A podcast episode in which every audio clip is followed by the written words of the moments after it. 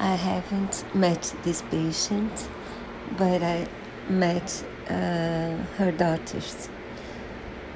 Uh, they saw her mother um, in the hospital bed where she died, which was important for them that they could say goodbye there.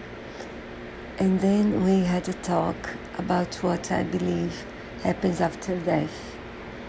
It's no not scientific at all, but I do believe that we, our loved ones, become our guardian angels.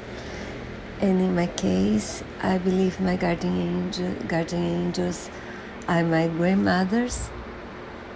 I loved them very, very much. They were a big influence in my life, and I do believe they saved my niece's life when she was very sick.